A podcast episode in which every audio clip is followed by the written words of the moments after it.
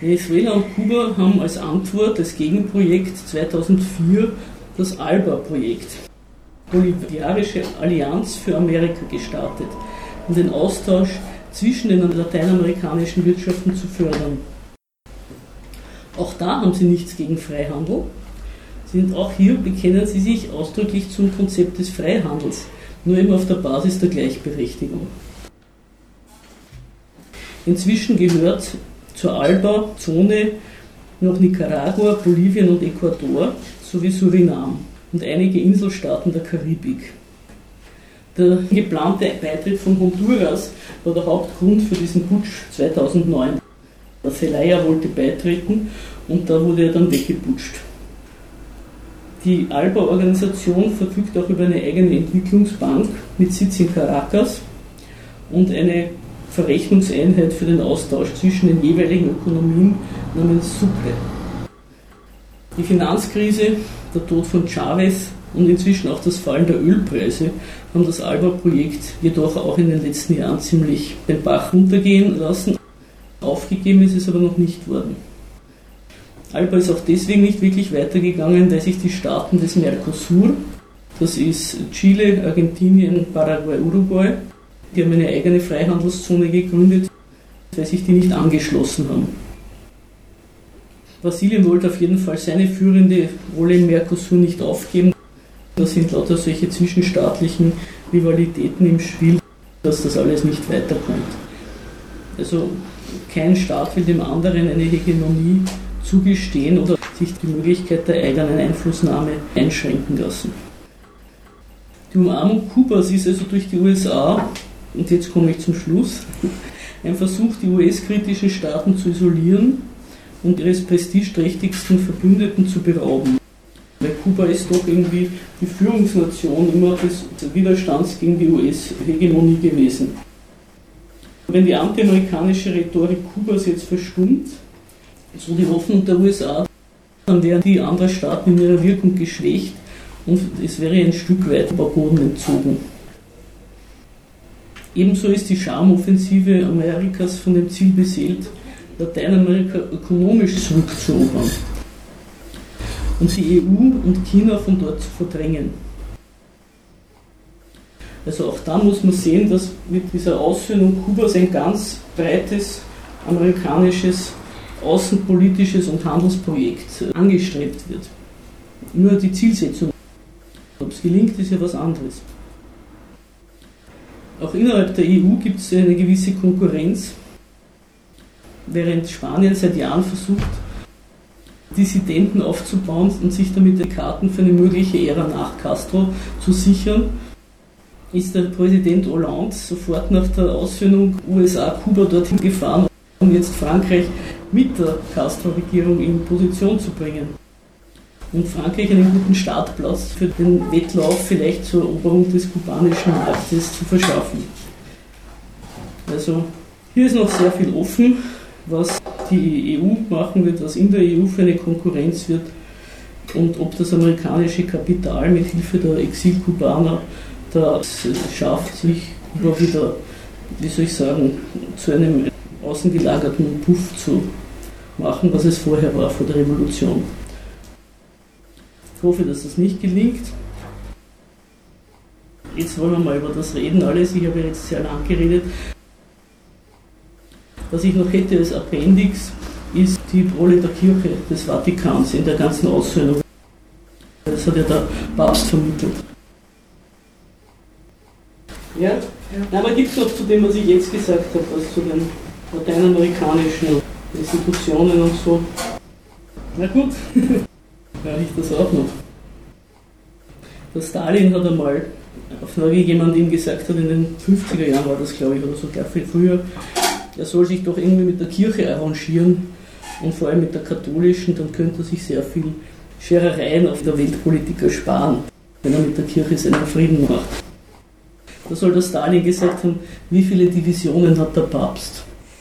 Also er wollte damit irgendwie zum Ausdruck bringen, er denkt in Gewaltfragen und Gewaltverhältnissen und durch diese ideologische Betreuung des Volkes, die die Kirche leistet, gering schätzen.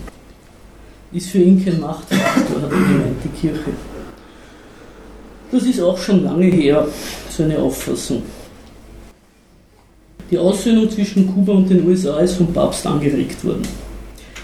Erst bei einem Besuch Obamas im Vatikan, da hat der Franziskus das erstmals aufgeworfen, ob das nicht was wäre. Dann mit Briefen, die er an beide Präsidenten geschrieben hat, also sowohl an den Raúl Castro als auch an den Obama. Und dann hat er Delegationen von beiden Ländern in den Vatikan vorgeladen und mit ihnen Gespräche geführt. Franziskus tritt hier auf als Botschafter Gottes und versucht durch diese Vermittlung sozusagen exterritoriale Kuba und USA zu versöhnen und sich selber oder seinem Oberherrn wieder Terrain in Lateinamerika zu verschaffen. Denn Lateinamerika war immer die wichtigste Bastion der katholischen Kirche. Das war sowohl nach Ernsthaftigkeit der Gläubigkeit, also nach Anzahl der Gläubigen, war Lateinamerika immer, konnte sich also kein anderer Weltteil damit messen und nur annähern. Es hat aber in den letzten Jahrzehnten, vor allem seit der Wojtyla in den Vatikan gekommen ist, ist da sehr viel weggebrochen, der Kirche. Erstens durch die Theologie der Befreiung, dann durch ihre Bekämpfung. Also es ist auch dem Vatikan sehr übel genommen worden, dass der Wojtyla mehr oder weniger gesegnet hat, die Todesschwadronen, die mit den Theologen der Theologie der Befreiung aufgeräumt haben. Wie den Oscar Romero und so in El Salvador. Und da haben sich viele Gläubige entweder von der Kirche abgewandt oder evangelischen Sekten oder noch schlimmeren zugewandt. Was ist evangelikal oder evangelisch? Weiß ich nicht, was der Unterschied ist. Wahrscheinlich. ich habe mich schon ein bisschen gewundert gehabt. Ich wollte keine evangelischen kränken. Ich, weiß also nicht, nichts Katholisches, so, solche evangelischen. Ich glaube, evangelikal sind die, die es wörtlich auslegen. Aha. Evangelisch ist halt das, was bei uns halt ja, ich weiß nicht, so Baptisten und, und Adventisten und so, die sind ja wie Heuschrecken über Kuba hergefallen oder über Lateinamerika überhaupt. Und die haben mehr Kohle ne? und können dadurch auch Gläubige irgendwie an sich binden. Und auch die USA. Neben Kuba sind auch die USA eigentlich ein unbestellter Acker. Ein Neuland. In den USA war früher die katholische Kirche immer eine Kirche der Minderheiten, der Iren und der Italiener. Es gibt aber jetzt immer eine größere Einwanderung aus Lateinamerika und damit wird das für den Vatikan als Provinz sozusagen auch interessant. Also er will sowohl in Kuba sich Protagonismus verschaffen, als auch in den USA selber. Denn durch die massive Einwanderung ist eben der Anteil der Katholiken in den USA stark gestiegen. Und der Pontifex und seine Mitarbeiter rechnen sich gute Chancen aus, dass sie dort, wie soll ich sagen, in größerem Maße Fuß fassen können. Auch bei der kubanischen Gemeinde in Miami haben sie einen Stützpunkt und und so weiter und so fort. Der Papst hat vor, in diesem Jahr sowohl die USA als auch Kuba zu bereisen und die Früchte seiner Vermittlungstätigkeit einzuheimsen. Der hat Oberwasser, der Mann. Und auch in Kuba ist einiges zu holen. Kuba war nie ein erzkatholisches Land, zum Unterschied von anderen Ländern Lateinamerikas, weil vor der Revolution war die Präsenz der Kirche auf die Städte und die weiße Oberschicht beschränkt. Die Schwarzen in Kuba waren und sind Anhänger afroamerikanischer Kulte, die unter dem Namen Santeria zusammengefasst sind. Also das ist so eine Mischung, eine synkretistische zwischen afroamerikanischen Kulten und Wallfahrten und Heiligen und alles sehr bunt und er hat sich auch in den letzten Jahrzehnten in dieser Hinsicht einiges bewegt. Also erstens die evangelikalen Sekten, die über Kuba hergefallen sind, Zeugen Jehovas und ich weiß nicht, was es sonst noch alles gibt. Ich habe mit einigen von denen geredet, wie ich seinerzeit dort war. Vor allem hat die kubanische Führung selbst das Opium für das Volk wiederentdeckt und die Nähe des Vatikans gesucht. Man darf ja nicht vergessen, der Wojtyla war in Kuba, Der Ratzinger war in Kuba und jetzt der Franziskus auch. Also so eine große Papstbesuchsdichte wie in den letzten eineinhalb Jahrzehnten. Oder wann war das? Ja, ungefähr Ende der 90er Jahre war der Johannes Paul II. dort. 99 oder 2000. Also erst in der Revolution kamen Päpste nach Kuba. Vorher hätten sie diese Gegend nie angeschaut. Kuba ist für die Kirche wichtig geworden, auch durch die Revolution und den Gegensatz zu den USA. Die kubanische Führung hat sich da in zweierlei Hinsicht Handlungsspielraum verschafft. Erstens hat das sogenannte Regime dadurch international an Anerkennung gewonnen. Es hat sozusagen einen Ausweis seiner Hochanständigkeit mit diesem Weihrauchwedel gekriegt. Die ganzen Anschuldigungen wegen Menschenrechtsverletzungen und all dergleichen, das verpufft auf einmal, wenn die Speerspitze des Antikommunismus dem Fidel Castro die Hand gibt und sich mit ihm ablichten lässt. Da schauen die dann alle alt aus, wenn sie sagen, ich habe wieder eine Menschenrechtsverletzung irgendwo gefunden. Aber zweitens hat es der Regierung der kubanischen auch nach innen Luft verschafft. Niemand braucht mehr wegen irgendwelcher mangelnder Freiheiten protestieren, wenn er zum Pfarrer laufen kann und sich dort oder im stillen Kämmerlein sich das selber mit dem Herrn ausmachen kann, wo ihm gerade der Schuh drückt. Also auch da ist nicht sicher, in welche Richtung Kuba sich entwickeln wird. Man muss aber immerhin sagen, vor eineinhalb Jahrzehnten ist der kubanische Unterrichtsminister gefragt worden, warum sie in Kuba keinen Religionsunterricht in der Schule einführen. Und da hat er gesagt, also erstens wäre das vollkommen gegen die ganzen Glaubensüberzeugungen der Leute, weil eben die wenigsten von ihnen katholisch sind oder katholisch getauft sind. Das ist unüblich in Kuba. Also das würde überhaupt nicht dem religiösen Bedürfnis der Leute entsprechen. Und zweitens ist er der Ansicht, in der Schule soll man Wissen lernen und nicht glauben. Also irgendwas ist damit zum Tag gehabt, dass Sie das angenähert haben oder war das in deinen Augen das, so? er, das war seine Initiative. Der Papst hat das in die Wege geleitet. Der Papst hat da echt Politik gemacht. Ja, aber wenn Sie das nicht wollen, hätten wir einen der Papst ja egal. Also es muss, es muss schon von beiden Seiten die Bereitschaft gegeben haben, dass diese Initiative des Papstes sich so entwickelt hat. Aber den Anstoß gegeben hat der Papst. Er hat sich halt als lateinamerikanischer Papst wieder einbringen wollen spielt dort als geistige Autorität. Und das ist ihm ganz gut gelungen. Also der ist ein guter Realpolitiker, der jetzige Papst. Du meinst, das war dann quasi auch es hat dann auch der, der USA dann ganz gut gepasst und zu überlegen und gefühlt, okay, was wäre denn, bringt es überhaupt, dass wir die harte Linie beibehalten? Und dann hat es halt dazu gepasst. Aber du, du meinst, dass es schon einen gewissen Anstoß gebraucht hat. Ja, weil die USA-Führung ist ja auch gespalten, das siehst du bei diversen Ereignissen der letzten Jahre. Und für den Obama war das halt eine Möglichkeit, einen außenpolitischen Erfolg einzufahren. Also deswegen glaube ich, hat er sich das sehr auf diese Initiative geschürzt, weil da hat er gesehen, da hat er eine Möglichkeit, sich selber jetzt als aktiven Präsidenten und Gestalter der Weltpolitik noch so in seinem letzten Amtsjahr oder vorletzten einzubringen. Weil sonst ist ja seine Amtszeit eher keine besondere Erfolgsstory. Ne? Weißt du was vielleicht, wie ob es Strömungen gibt in Kuba, die diese Annäherung verhindern wollen oder ob es irgendwelche Vorbereitungen gibt, wie man die Gefahren des freien Marktes. Also alles, was ich lese und höre von Kuba, sind alle begeistert. Da war, war ja Armutsproblem auch mal, oder? In den 90er Jahren.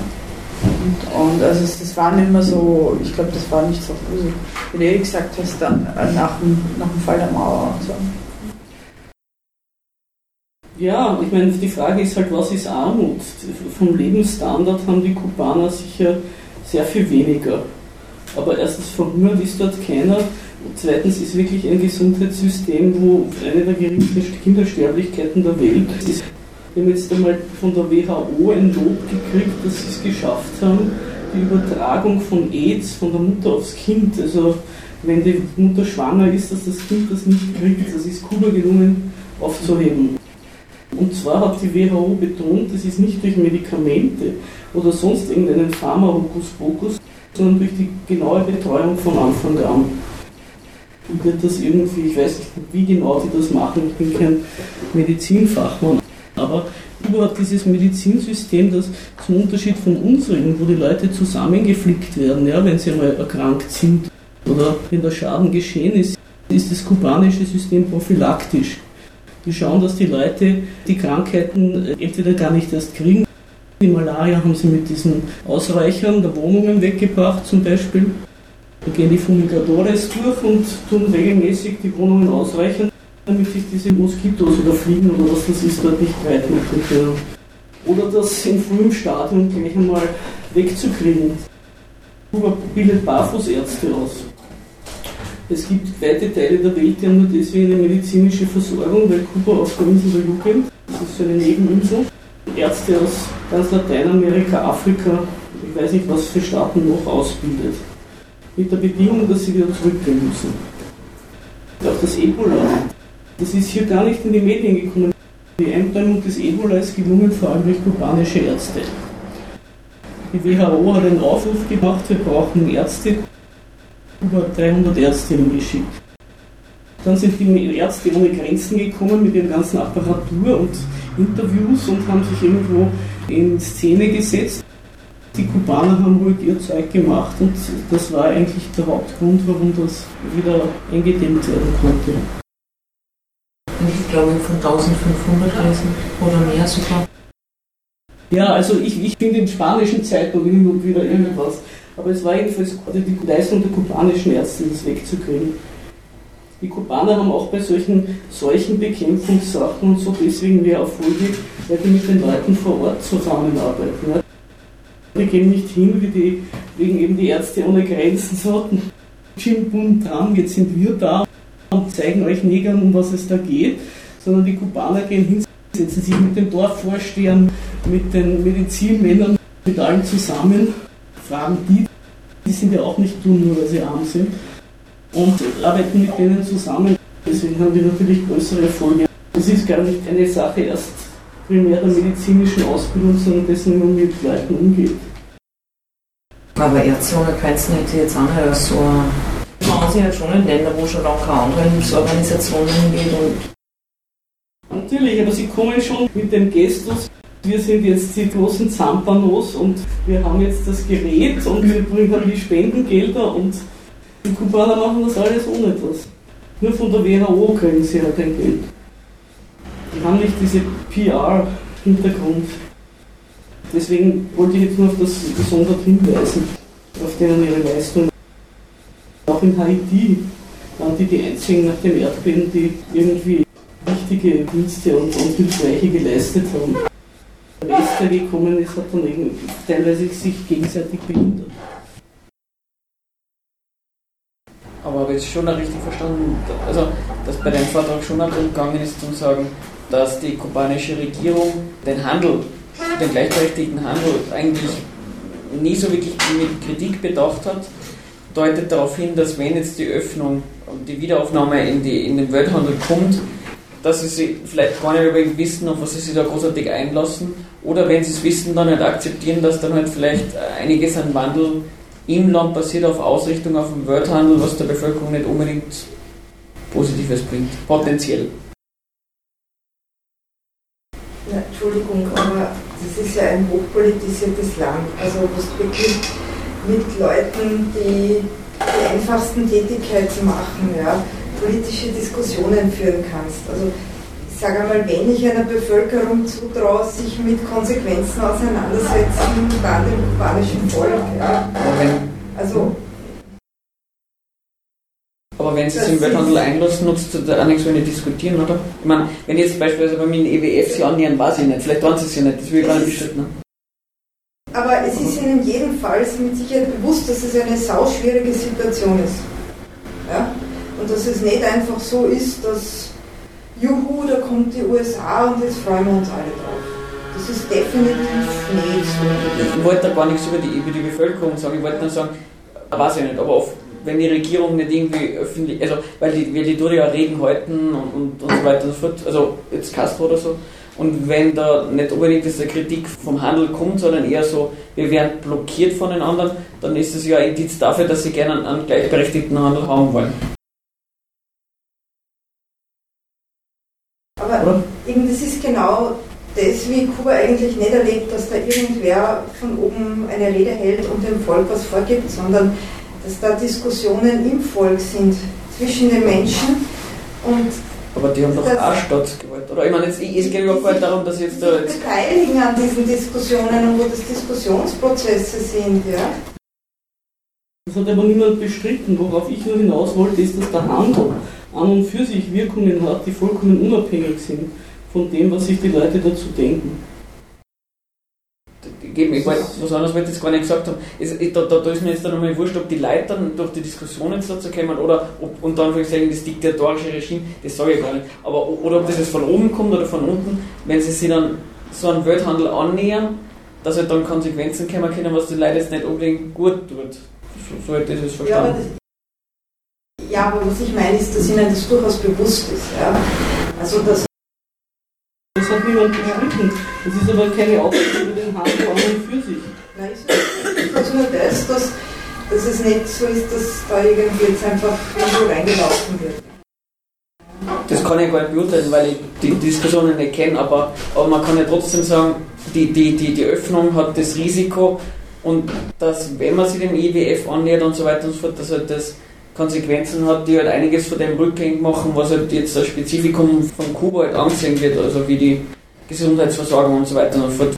Weil wenn es halt dann wirklich einmal so ist, dass die Schulden wieder zurückzahlen wollen und so weiter und so fort und sie in Kredite haben wollen von, von Instituten, vom internationalen Finanzkapital, dann kann es halt schon, halt schon sein, dass halt dann die Ausgaben vom Gesundheitsbereich zurücknehmen müssen und ähnliches. Das kann ja passieren. Ich denke mal, das Risiko gibt es mit Sicherheit. Ne? Dass keiner weiß, was hingeht, ist klar. Mehr wollte ich nicht gesagt haben.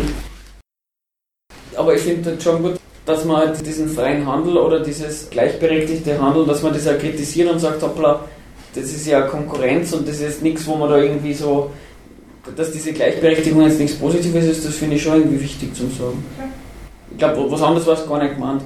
Und ich glaube aber, wenn, wenn, wenn der Einschätzung ist, dass die Bevölkerung da viel zum Sorgen hat und, und viel mitdiskutiert und sich nichts gefallen lässt, dann ist das ja schon mal ein guter Indiz dafür, dass das mit Welthandel schwer funktionieren wird. Weil wenn irgendwelche Kredite zurückzogen müssen und die Bevölkerung so viel zum Sorgen hat in dem Land, dass sie sagen, na, wir wollen, na, das sehen wir nicht ein, dass wir kein Gesundheitssystem zurückschrauben, nur dass man Kredite zurückzahlen, dann kriegt halt das Land nicht auch keine Kredite. Problem ist halt, dass bisher auch das Gesundheitssystem beschädigt wird, auch dadurch, dass halt manche Sachen ihnen auch im Gesundheitssystem abgehen, was sie nicht einführen können. ja, wo sagen, das oder jenes hätten wir gerne und fehlt uns und wir können es halt nicht einführen. Das ist klar. Zum Beispiel beim Handel, auf was ich jetzt nur hinweisen will. Kuba hat, so viel ich weiß, bisher ein Außenhandelsmonopol. Das heißt, alles, was in das Land eingeführt wird und was aus diesem Land ausgeführt wird, muss über staatliche Stellen genehmigt werden. So wird sozusagen die Zahlungsbilanz überwacht. Wenn jetzt Kuba auf das verzichtet und die Kubaner sich selber mit ihren Miami-Verwandten das ausmachen dürfen und auf einmal das Außenhandelsmonopol fällt, da können die Leute noch so viel diskutieren. Kuba hat wenig zu verkaufen. Du hast vorher gesagt, dass Kuba so gut getan hat, dass es so abgeschottet war und im Unterschied zu den anderen südamerikanischen Staaten da diesen Vorteil hatte. Kann man den jetzt abgesehen vom Gesundheitssystem auch wirklich sehen? Also du warst dort, habe ich gehört, und ich komme mir vor, dass die andere Dame auch, auch dort war. Wie, wie, wie äußert sich dieser Vorteil in der Bevölkerung? Ja, Kuba ist zunächst einmal keine Klassengesellschaft. Es gibt dort nicht eine, auf den Straßen vor sich hin hungerndes Proletariat, wie in anderen, kein, kein anderen Ländern Lateinamerikas. Das kann man sagen, ist nichts Besonderes. Ich finde schon was Besonderes. Aber es ist ja kein Resultat aus der Abschottung der wirtschaftlichen, oder? Naja, die Bevölkerung wird nicht ausgesetzt den Kriterien des Geschäfts und der Gewalt. Das sind die Kriterien, die gelten Welthandel. Wo kein Geschäft zu machen ist, dort hat der, der Kaiser kein Recht, Also jemand, der nicht zahlungsfähig ist, der existiert gar nicht in der nationalen Ökonomie. Der muss draußen bleiben. Dieses Kriterium hat in Kuba nie gegolten, seit der Revolution.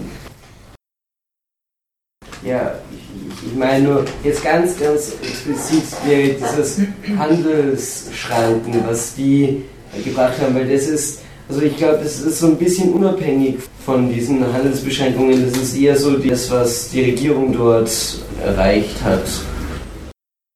Aber das Argument war ja irgendwie, na, wenn die jetzt nicht so isoliert gewesen wären und internationales Kapital reinlassen hätten, dann hätten sie ja größere Unternehmen gebildet, dann wäre halt, dann gäbe es halt ein verbreitetes Lohnabhängigkeitsverhältnis, was es halt in Kuba jetzt noch nicht so gibt, oder?